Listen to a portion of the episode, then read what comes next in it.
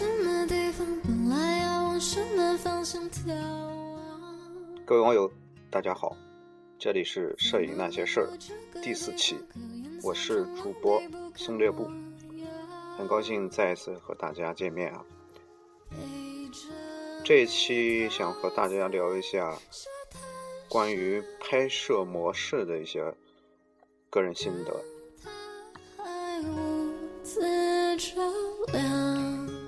拍摄模式嘛，这个东西每个人有自己的不同的这种习惯，尤其是你经过一段时间的把门之后，对相机有了一定的了解，呃，在这个拍摄的习惯上都有自己的一些这种见解吧。那么我简单说一下吧，我拍摄的一些习惯，当然这个习惯呢不一定适合所有的网友吧，只是我个人的一些一些见解了。拥抱。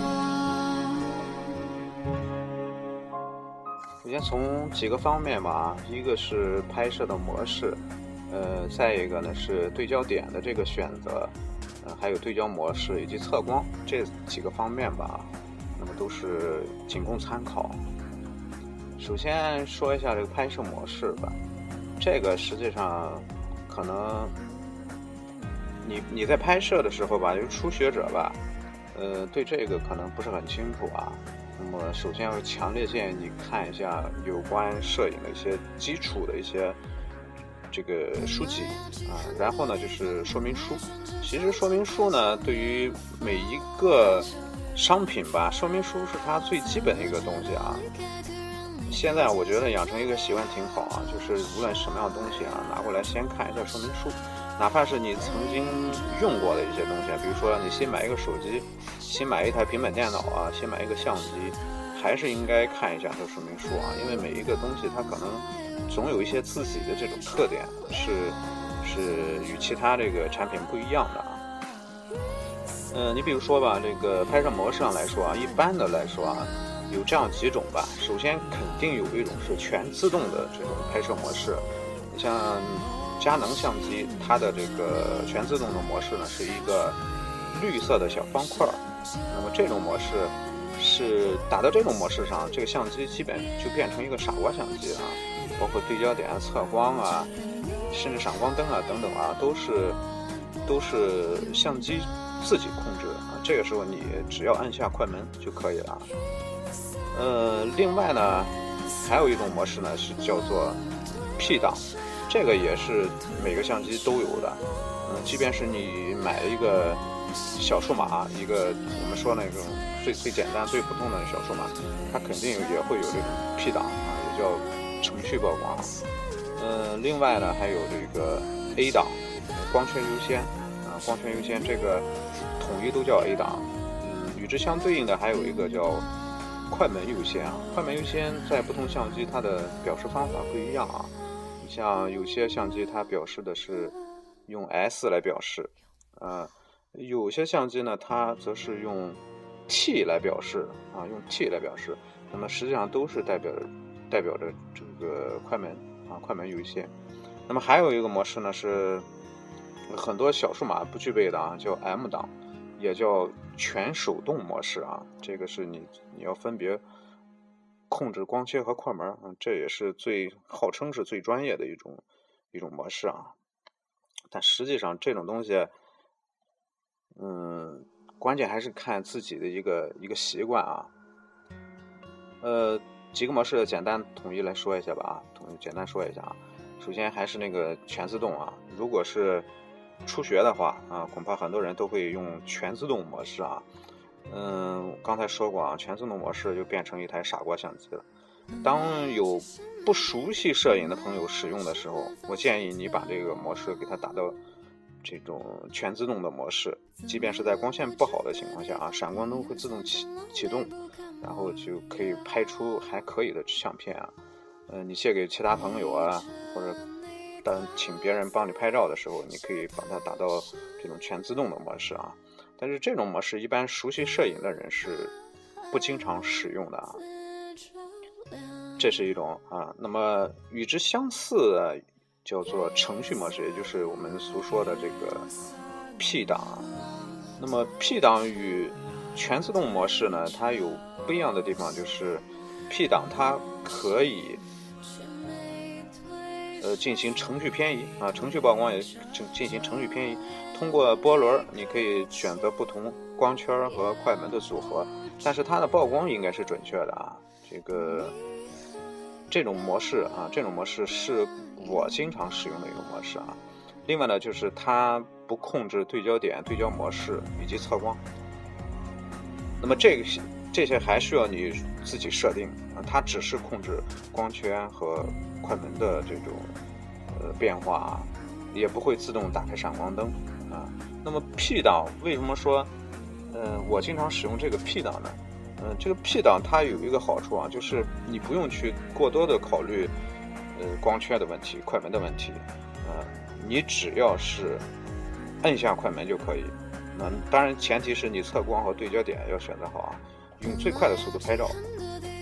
呃，如果是你用的小数码相机啊，普通的数码相机，我强烈的建议你用 P 档。如果是你用这种单反相机啊，那么这个在某些场合 P 档还是非常适合的啊。你比如说在拍摄一些这种这种街拍或者说抓拍的时候，这个 P 档还是还比较好用的啊。然后我们再说一下光圈优先，也就是 A 档啊。光圈优先顾名思义啊，它是人为控制光圈。那么，快门呢是交给相机啊，相机自己选择合适的与光圈相对应的快门速度来完成曝光。嗯，这恐怕是大多数摄影爱好者所使用的一种模式啊。嗯，如果是你使用单反相机的话，我建议你用 A 档。嗯，A 档它可以控制光圈，实际上控制光圈，我们的目的也就是控制了景深啊，景深。然后是快门优先啊，快门优先也叫 S 档啊，有些相机呢是叫 T 档啊。呃，快门优先，顾名思义啊，你人为的控制快门速度。那么光圈呢是由相机自动选择一个合适的光圈大小来与之相适应完成曝光。那么快门优先呢，往往在一些特殊的场合，呃，你比如说我们拍摄运动的时候，为了保证我们能够凝固住这个运动中的这个运动的物体，那么需需要选择较为快速的这个快门速度。那么这个时候呢，我们可以人为的去固定住，比如说选择二百分之一秒，或者说二百五十分之一秒。那么还有一种，还有一种场合呢，是你比如说在光线比较暗的情况下，如果是呃快门速度过慢，那么就会导致。我们的成像的模糊，那么这个时候我们可以人为的控制一下快门速度，比如说把它设置在呃一个你最能够接受的下限，比如说三十分之一秒，或者是六十分之一秒，来来来保证一定的快门速度，不至于拍虚了啊。当然还有其他一些场合，这里就不多说了，但这个。快门优先啊，也并不是非常常用啊。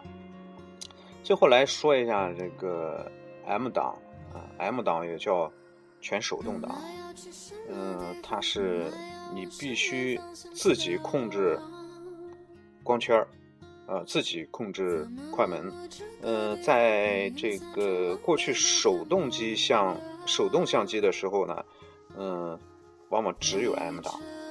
那么这个时候你要看着这个测光测光点，选择合适的快门光圈，使这个测光呢能够准确，然后来完成拍摄。那么这也是非常麻烦的一种一种模式啊。嗯，这种模式呢，我觉得，尤其是很多初学者啊，你不要以为他用 M 档就能够拍出好照片。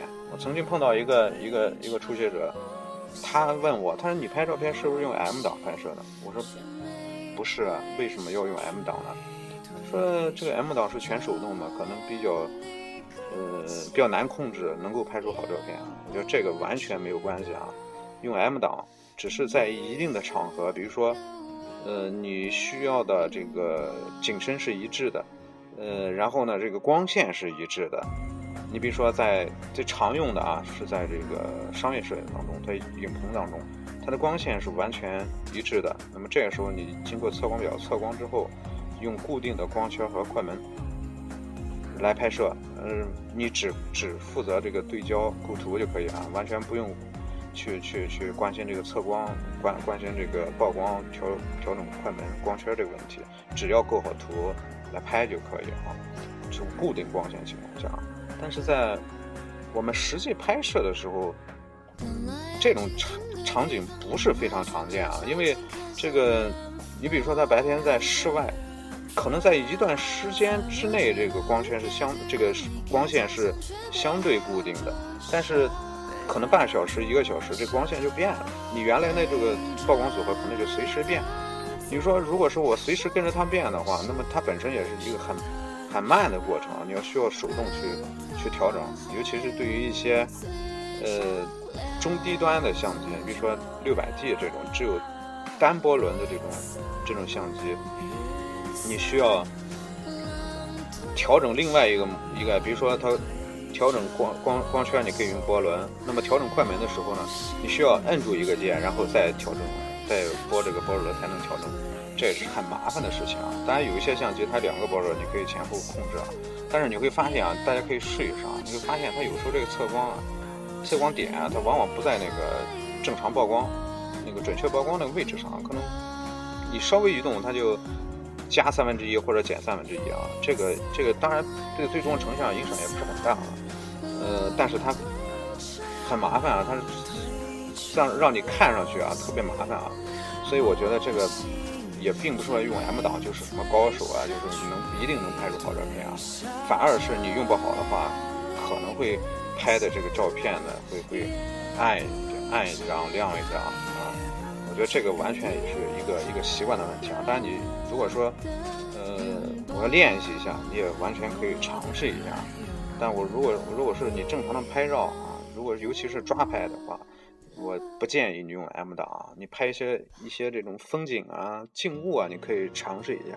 如果是抓拍的话，你在调整的过程中，这个精彩的瞬间可能马上就过去，你来不及呃调整就错过了啊。所以这个是是并没有大家想象的这个 M 档一定怎么样神奇啊。这是这个拍摄模式啊。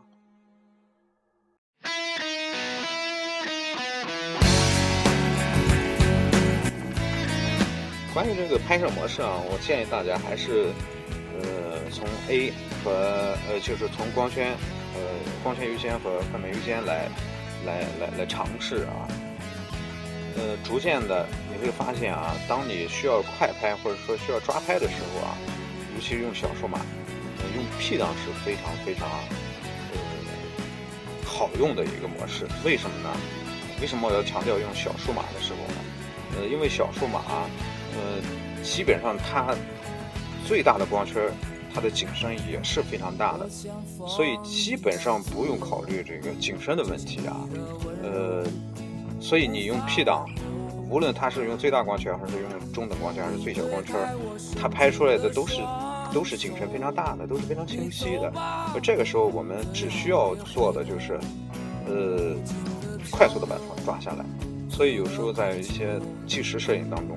或者说这个扫街当中，个 P 档是非常非常非常好用的一个模式啊。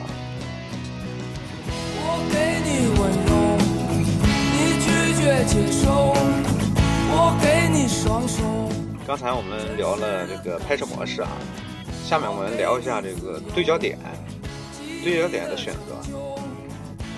现在这个相机啊，这个对焦点非常，应该说对焦这个功能啊，非常非常。强大的啊，对焦点只是这个对焦功能一种的啊。那么首先一个指标呢是对焦点的多少多少的问题啊。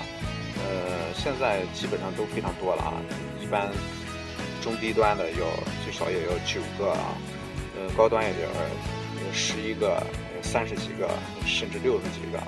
嗯，当然对焦点理论上说，当然是越多越好啊，但是太多也没没没大有必要。呃，其中很关键一点啊，就是这个对焦点的分布也很关键。你在这个取景像当中，你像早先的五 D 系列那个相机啊，那九个对焦点集中在中间位置，这样用起来也是非常不舒服的啊。当然，呢，能合理的分布到整个取景框当中，这个才是最关键的啊。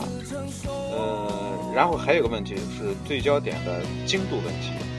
呃，基本上现在公认的啊，就是这个对焦点的精度最高的还是中间这一块啊，一般是十字，甚至有一些是双十字啊，有些是对应二点八光光圈，有些对应五点六光圈啊。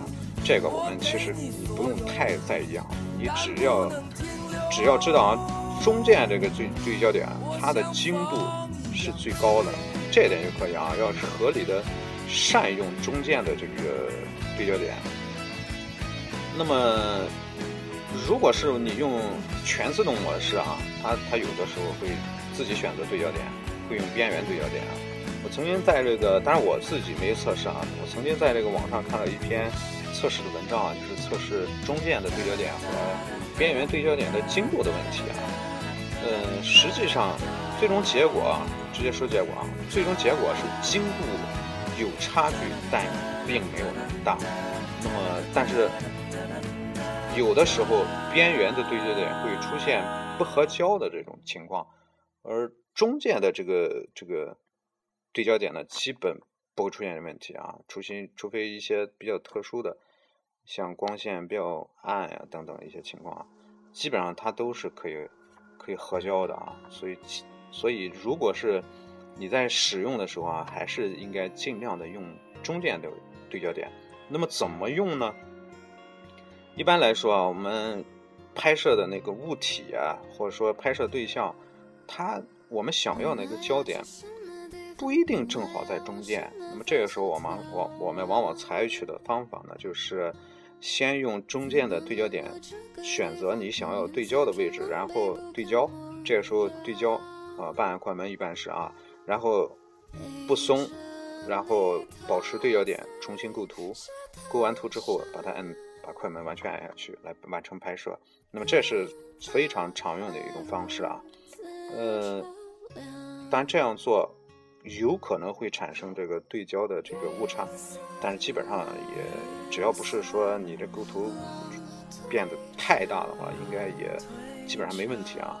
那么，如果是你选择边缘的对焦点，那么这时候就相对来说比较麻烦。那你需要转换这个用把这个功能选择到对焦点的那个选择上，然后通过按方向键或者是按照波轮来选择你想要的对焦点。那么这个时候就是非常慢的一个过程啊。这个时候我又非常怀念佳能三系列的胶片机那眼眼控对焦了啊。嗯，现在目前没有别的好的好的办法啊，只有是一点一点用方向键或者是用波轮来来选择啊。但你如果是用微单相机，比如说有些触屏的相机，你可以直接点，你想对哪个位置直接点。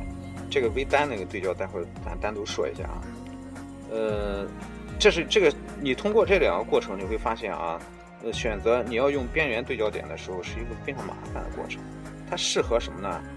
它适合你拍摄一些。静止的东西，不是抓拍的东西啊，静止的东西，呃，这是一种方法吧。呃，在这里还是还是推荐啊，大家一般还是用中间这个对焦点啊，还是比较有保证的。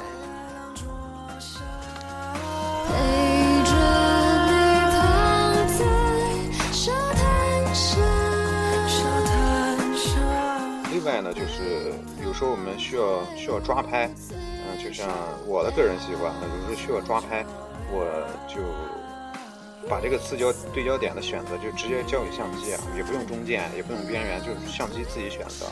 尤其是用小数码的时候，因为基本上景深非常大，对这些对焦点对到哪个位置，基本影响也不是很大。呃，这时候呢，你不也不用考虑对焦的问题啊，你直接还是拍，一切为了快，为了尽快的把它抓下来啊。那么。这时候对焦点我也交给相机啊，拍出来基本也问问题不大。呃，就这再说一下这个普通数码和呃这个微单相机的一些对焦的问题啊。嗯，普通数码和微单，因为他们采取采取的这种对焦对焦的这种这种方法不一样，所以他们没有对焦点的问题啊。基本上屏幕上任何一个位置都可以用来做对焦点啊。嗯，你像以我用的这个索尼的这个微单来举例吧，那么你可以用手指来点击这个取景器上任何一个位置，屏幕上任何一个位置都可以把它当做一个对焦点来来使用。那么，当然，这个理论上说，理论上说是，应该说是非常非常方便的啊，呃，但有时候也带一些负面作用啊，就是说你有时候放在口袋当中啊，或者说拿在手中啊，不小心就会碰一下这个屏幕，这个对焦点就跑到这个一些一些非常怪的位置啊，边缘位置。所以我一般，实际上我一般还是把这个对焦这个这个这个点击的这个功能啊。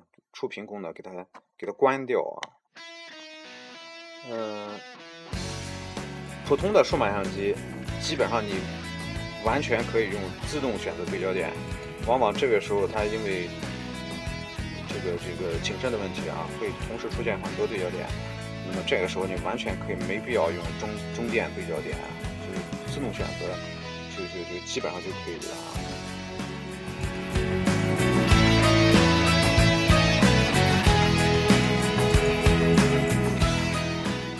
然后我们再来说一下对焦模式的问题啊。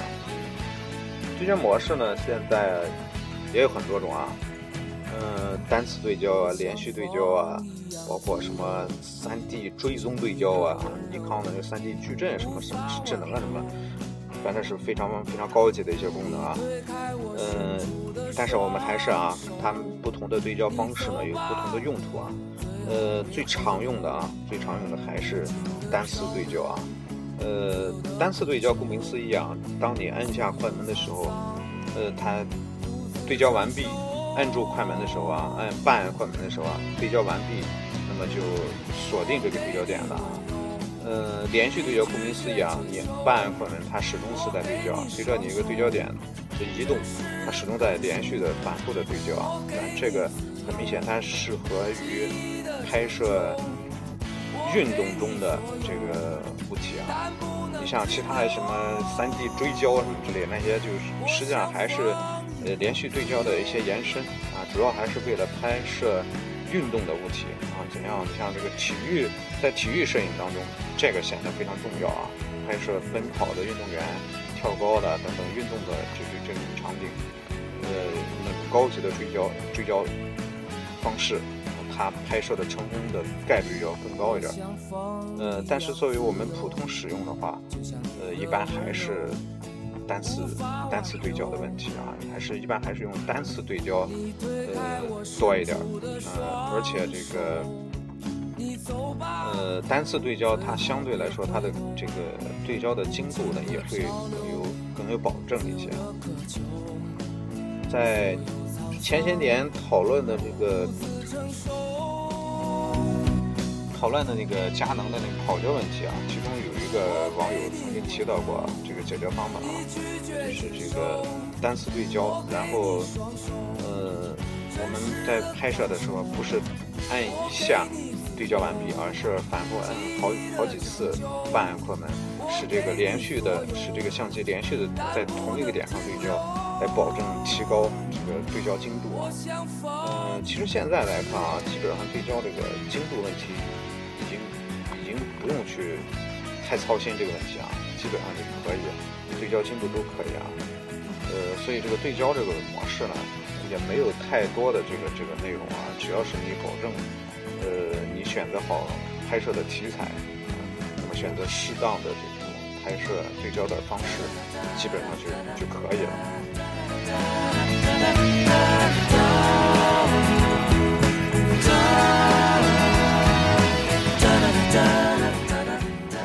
最后，我们再来说一下这个测光的问题啊。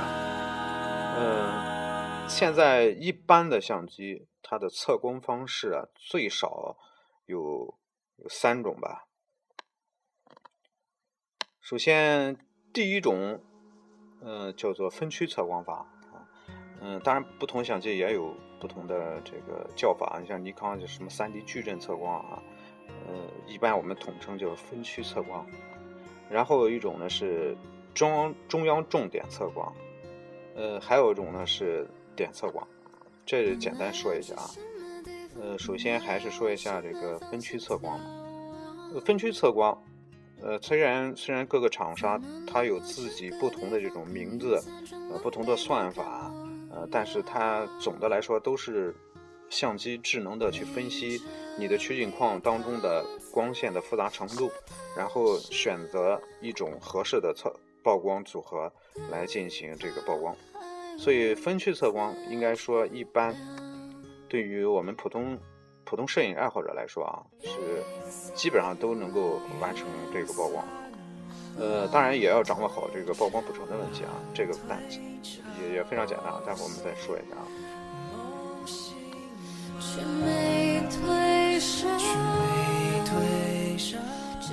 呃，点测光，呃，点测光啊，往往你看一些教程啊，你会发现啊，这个点测光啊，往往是一种非常高级的测光方式啊。它是指对着某一个点，以这个点测光，而不管其他位置，啊，保证这个点的这个曝光是合适的。呃，点测光，它对于追求非常严谨的这种曝光的这种这种题材，或者说这种摄影摄影人来说，是一种非常重要的、非常合适的一种测光方式。但是点测光对于普通人来说，你用不好的话，会出现这个相反的效果，它会它会导致你的曝光失败啊。呃，点测光尤其要注意配合黑白黑减白加的一个原则来来使用。什么意思呢？就是要合理的运用曝光补偿的问题。呃，这个就。这个就牵扯到那个亚当斯的那个分区曝光法的问题，这个我们不多讲啊。这个有兴趣大家你可以去搜一下啊，这个亚当斯的分区曝光法是怎么回事儿？呃，那么它来配合这个点测光呢，应该说是比较好的一种方式啊。但是说实在也不是非常容易掌握的一种方式啊。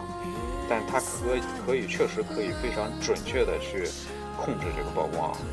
可以控制你想要的那个区域的这个这个曝光程度。嗯，理论上说啊，它从这个效果上来说，要比这个分区测光要要更加准确一点啊。有会有时候会出现一些呃意想不到的那些那些效果。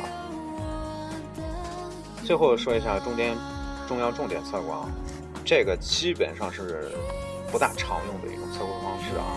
它是以中央的一个位置为侧重点，忽略边缘啊，减少边缘的这种对对这个曝光的影响啊，以中央为为主啊。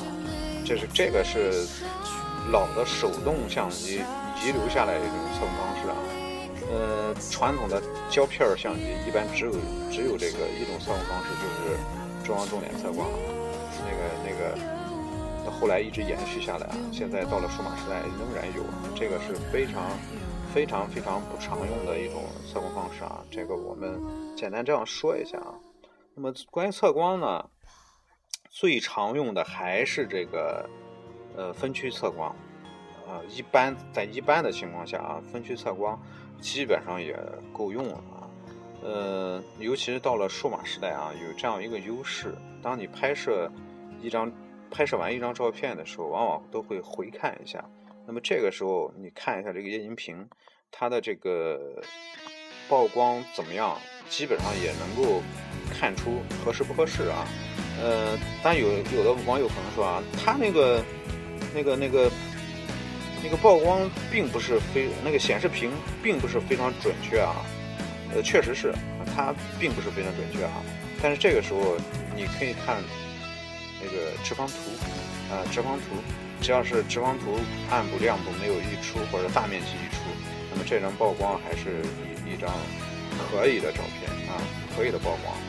那么关于直方图的一些消息，那么这这个信息啊，也只是这个，我也建议大家从网上搜一下有关有关直方图，呃的一些这个一些内容吧。这个这个单纯用用用讲的方式，恐怕也不大容易把它讲讲清楚啊。你走吧，最好别回头，无尽的漂流。简单说一下白加黑减的原则吧，这是一个笼统的概念啊。白加黑减呢，是指的你在拍摄对象当中有大面积的亮颜色的时候，这个时候你可能需要加曝光，呃，增加曝光补偿，就是说你可能需要加三分之一、三分之二，甚至加一档啊。那么相反呢，如果是你拍摄对象是大面积的暗颜色的话，那么你可能会需要减曝光，那么这个时候可能需要减三分之一、减三分之二，甚至减一档。那么这个要有根据经验来啊。那么最简单的办法呢，你可以拍一张来看一看，嗯，然后减曝光再拍一张啊，然后来来对比一下啊。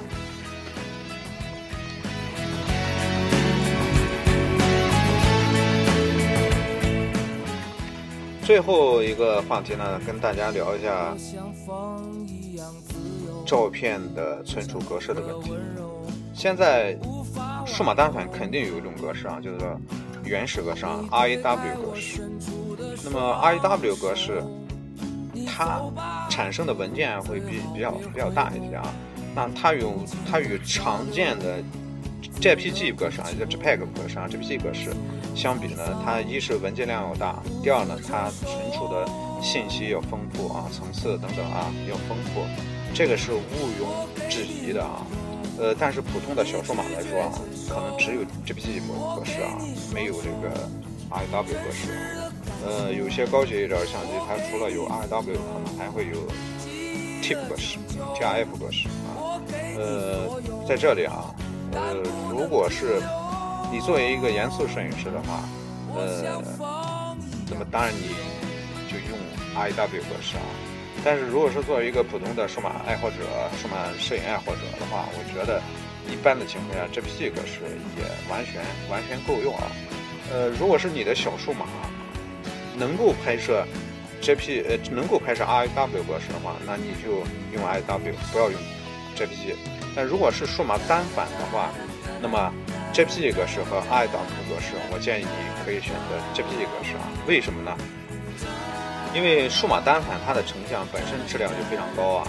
只要你在保证准确曝光的前提下，JPG 格式和 I W 格式它们有区别，但是并没有我们想象的那那样那样那样大啊。所以一般情况下，你用 JPG 也基本也足够。但是小数码你会发现啊，就是我用那个 S 九零啊，呃，JPG 格式和 I W 格式，它们它们最最终的这个这个对比相差的还是还是非常大啊。呃，从这个曝光层次上啊，成成像这个，尤其是这个宽容度上，呃，对对对亮部的宽容度上，I W 格式有着巨大的优势。所以这个也是为什么很多摄影师他用 I W 格式啊，但前提是在曝光，如果是曝光非常准确合适的情况下，实际上二者是呃相差不大。只有在一些比较极端的一些呃场景当中，比如说呃这个光比特别大啊。呃，会导致这个亮部溢出。那么这时候 I W 的格式它的优势就出来了。它在后期通过 Photoshop 也好，通过专业专业的处理软件也好，可以把亮部损失的层次给它找回来啊。这个是 I W 的一个一个优势啊。当然，它的优势优点不仅仅是这些啊。那么它的缺点是什么呢？缺点首先第一个啊，就是存储空间特别大。它占用的空间特别大啊，呃，一千万像素的相机来说啊，如果是用 RAW 格式，最少要十兆一张，而用 JPG 格式呢，可能只需要两兆啊，所以在这个拍摄数量上，呃，两者是这个这个差别非常非常大的啊。然后一另外一个存在的问题就是一个缺点了，RAW 的缺点，就是说除了存储大，那么它要后期。你如果不后期的话，那么很多软件是没有办法识别。你起码在呃，在这个 Windows 里面，你不能够直接打开 RAW 格式来看。那么需要一些特殊的看看图软件。呃，那么你要冲照片，还需要把它用用专业的软件把它转成 JPG 格式啊。也就是说，它需要后期。如果你不懂后期的话，那么 IW 只会是呃给你找麻烦，或者说，另外呢，就是说你如果是都用 IW，这后期会增加很多的这种工作量。当然也有 P 处理啊，但是 P 处理作为这个严谨摄影师来说，是我是强烈不建议用 P 处理的方式啊。嗯，这是 IW 啊。另外一点呢，就是 IW 突然想起来它一个优势啊，IW 格式是没有办法把它这个修改掉了。什么意思呢？就说你对 R W 做的所有改动，最后都可以还原到你拍摄完时候那个 RW 格式 R W 那个样子。所以，这个这个作为这个这个刑侦部门啊，这个 R W 作为拍摄证据是一个，也是一个非常好的一个一个选择。那么至于到底是用 R W 和或者是 JPG 呢？呃，说了那么多，最终还需要你自己做出做出选择啊。呃，作为练习的练习来说，我觉得先用 JPG。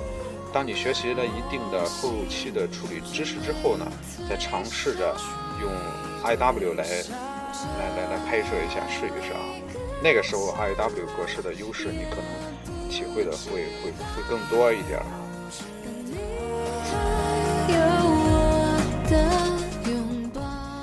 好了，今天跟大家聊了这么多啊，这个实际上我想到哪说到哪，也没什么没什么草稿，也没什么找找太多的这方面的资料来来考虑啊，所以只能是想到哪说。说到哪，这样有些内容说的不全面啊，有些内有些可能说的也不是很准确啊，这个还还是请大家多包涵。那么这一期呢，么主要是讲这些啊。那么在以后的节目当中啊，想跟大家聊一些，想给大家推荐一些书籍啊，或者是聊一些这个作品啊，聊一些这个摄影师啊等等吧。这个以后我们慢慢再聊。呃，感谢大家的支持。好，今天的节目到这儿，再见。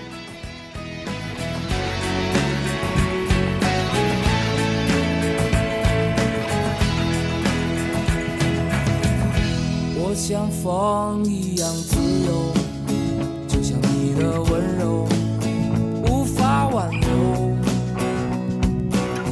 你推开我伸出的双手你走吧。